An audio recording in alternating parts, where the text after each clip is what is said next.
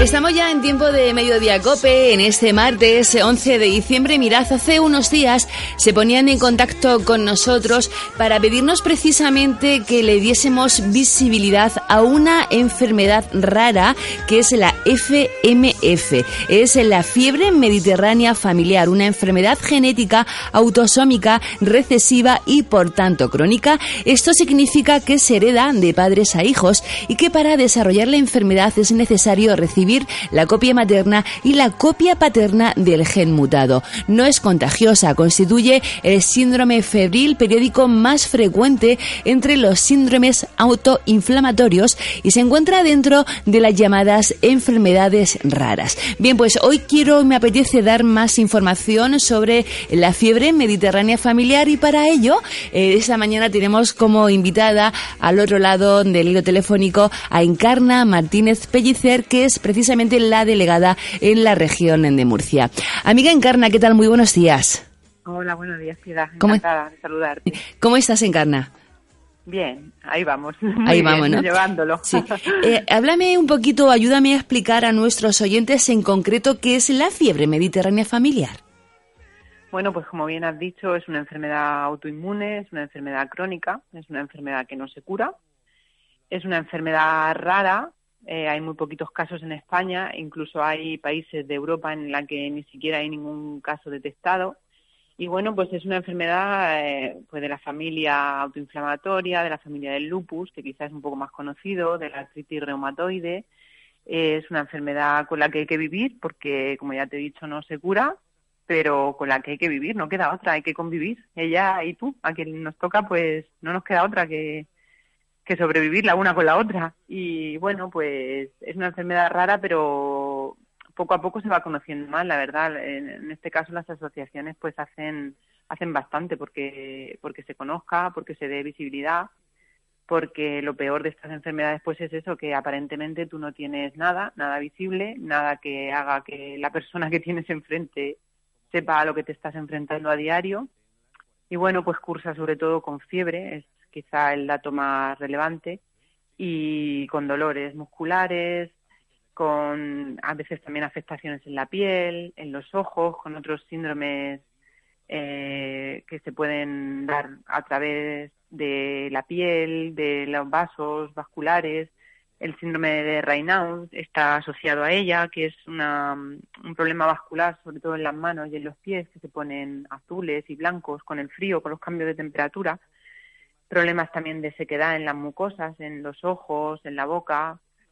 Mm, puede llevar asociadas mil cosas. Afecta a órganos internos, a pulmones, a riñones, afecta al cuerpo en general. Lo que pasa es que quizá la manifestación más evidente pues sean los dolores articulares, la inflamación de las articulaciones y la fiebre, sobre todo la fiebre.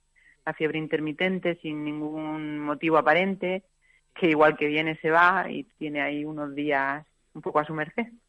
Oye, dime una cosa, eh, claro, tratándose de una enfermedad rara, lo importante, como todo en la vida, es pillarla a tiempo y diagnosticarla. ¿Se tarda mucho en diagnosticar una fiebre mediterránea familiar en Carna? Pues sí. Sí, Me, Yo, imaginaba. Si la vista atrás, llevo conviviendo con ella toda mi vida. Sí. Eh, quizá desde hace unos 10 años he notado los síntomas más evidentes.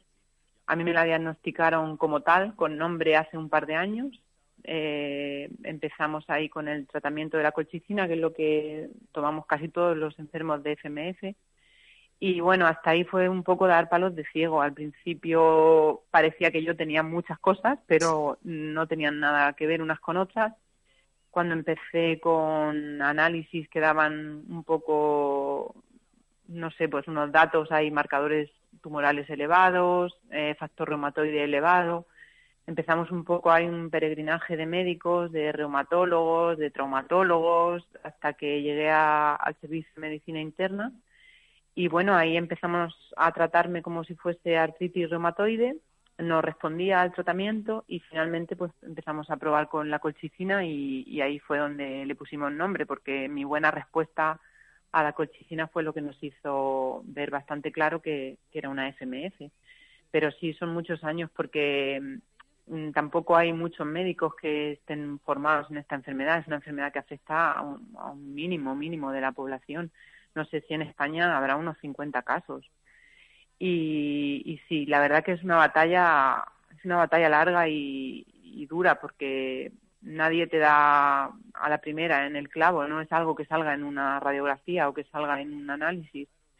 Entonces, pues puedes llegar a cansarte mucho porque prueban muchos medicamentos y luego, como te decía al principio, no es una cosa que se note cuando tú tienes a un enfermo de FMF delante. Llegas a plantearte si te estás eh, con los síntomas, si realmente no tienen nada. Claro, claro. Si realmente solo es un cansancio extremo, si Claro, te llegas a plantear de todo. Porque claro, claro, Realmente hay médicos que te llegan a decir que no tienen nada, que a mí un reumatólogo me lo dijo que, que, me daba el alta porque yo no tenía nada. Ya ves. Me está recordando mucho tu, tu testimonio cuando he hecho entrevistas a enfermas de fibromialgia, ¿no? que al principio es un auténtico caos, ¿no? Que de reumatólogo al traumatólogo, luego si pasa por el psicólogo, por el psiquiatra y mire, señora, usted a usted no le pasa nada, ¿eh? Usted, usted pues menos mal, pues menos mal que no me pasa, no me pasa nada, señor. Menos mal. Vaya tela.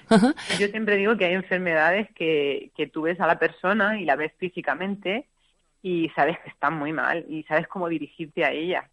En casos de enfermedades como las nuestras, tú me ves a mí y para nada parezco una persona que conviva con una enfermedad crónica. Hombre, hay días que sí, pero eh, hay días que no. Y como yo, pues prácticamente el 100% de, de enfermos de, de, enfermedades así, de este tipo. Mm. Y la verdad que encuentra gente muy comprensiva. Yo en mi caso me he encontrado gente muy comprensiva que ayuda mucho en tu día a día, desde familiares hasta compañeros de trabajo. Eso te iba a decir, ¿cómo se compagina? No. Sí, sí. ¿Cómo se compagina pues, tener ayuda, una enfermedad rara? Ayuda, no, no eh, queda otra. Sí, sí.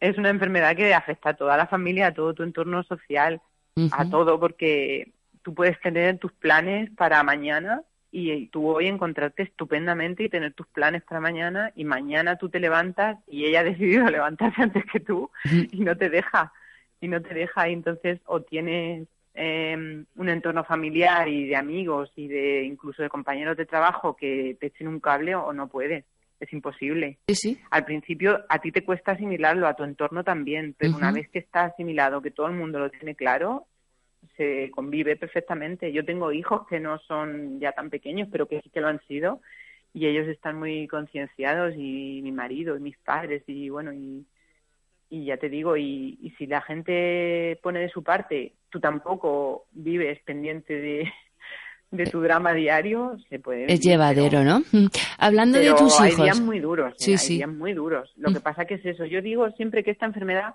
no hay que obsesionarse con ella, pero no hay que perderla de vista. Uh -huh. Porque si bajas la guardia, ahí está ella. Uh -huh. Hablando de hijos, Encarna, he leído al principio que es una enfermedad genética, autosómica, sí. recesiva y por tanto crónica.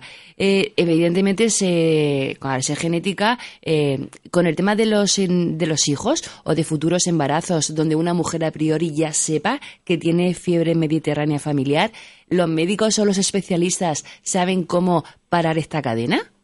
¿Me has entendido pues la pregunta? verdad, no te lo, sí, eh, no te lo sé decir porque mi, mi diagnóstico fue posterior al nacimiento de mis dos hijos. Sí. Sí que es cierto que yo tuve unos embarazos complicados, unos partos prematuros. Eh, uno de mis hijos tuvo que pasar por UCI, nació con mucha anemia, nació con problemas respiratorios, derivado un poco de, de eso, de ser prematuro, porque pues claro, aunque no yo no lo sabía en ese momento, pues yo no era una madre sana. y bueno, pues sí que fue, ese episodio fue quizá el más duro de todo.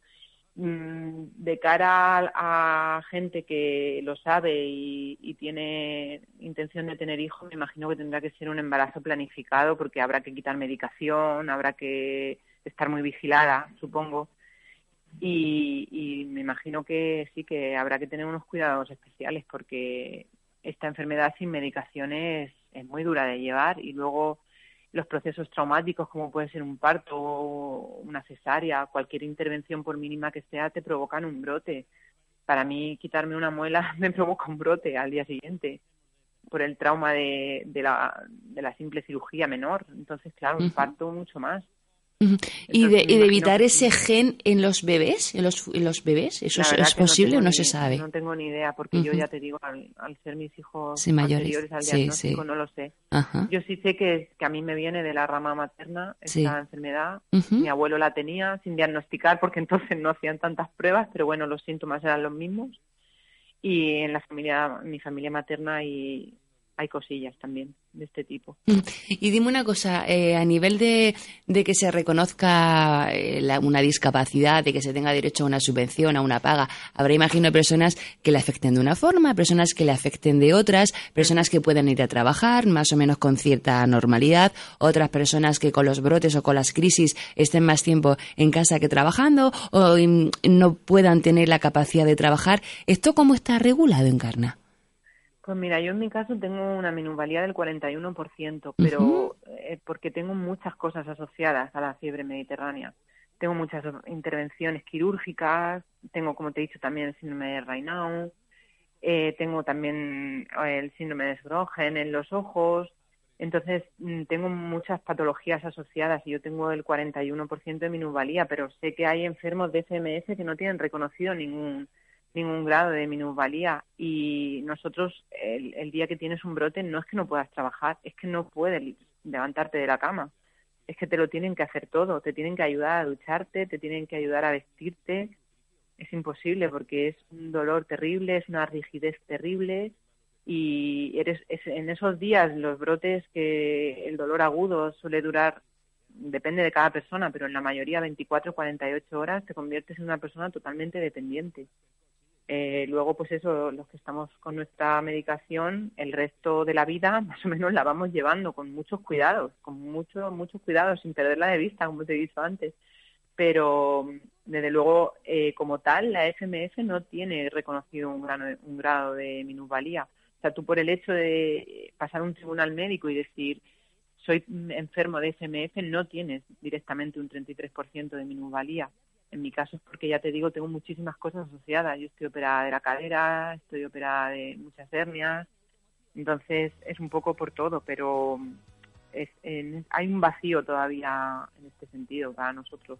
muy bien, pues para eso están las asociaciones y también para eso estamos los medios de comunicación, para darle esa visibilidad ¿eh? y para utilizar, como muchas veces repito, nuestros altavoces, para llegar donde tengamos que llegar y hablar ¿no? en nombre de esas personas que no pueden, más quisieran ellas, tirar de ellas, ¿eh? levantarse de la cama y poder em, llevar una vida lo más normal posible. Que si, no, que si no estás bien acompañada y bien tratada por tu médico y, tienes un entorno social y familiar que te ayude, no puedes con ella. Muy bien. No puedes, es imposible. Encarna en un punto en un punto y seguido. Lo vamos a dejar. Encarna Martínez Pellicer es la delegada de la región de Murcia de la fiebre mediterránea familiar. Seguiremos hablando. ¿Te parece bien?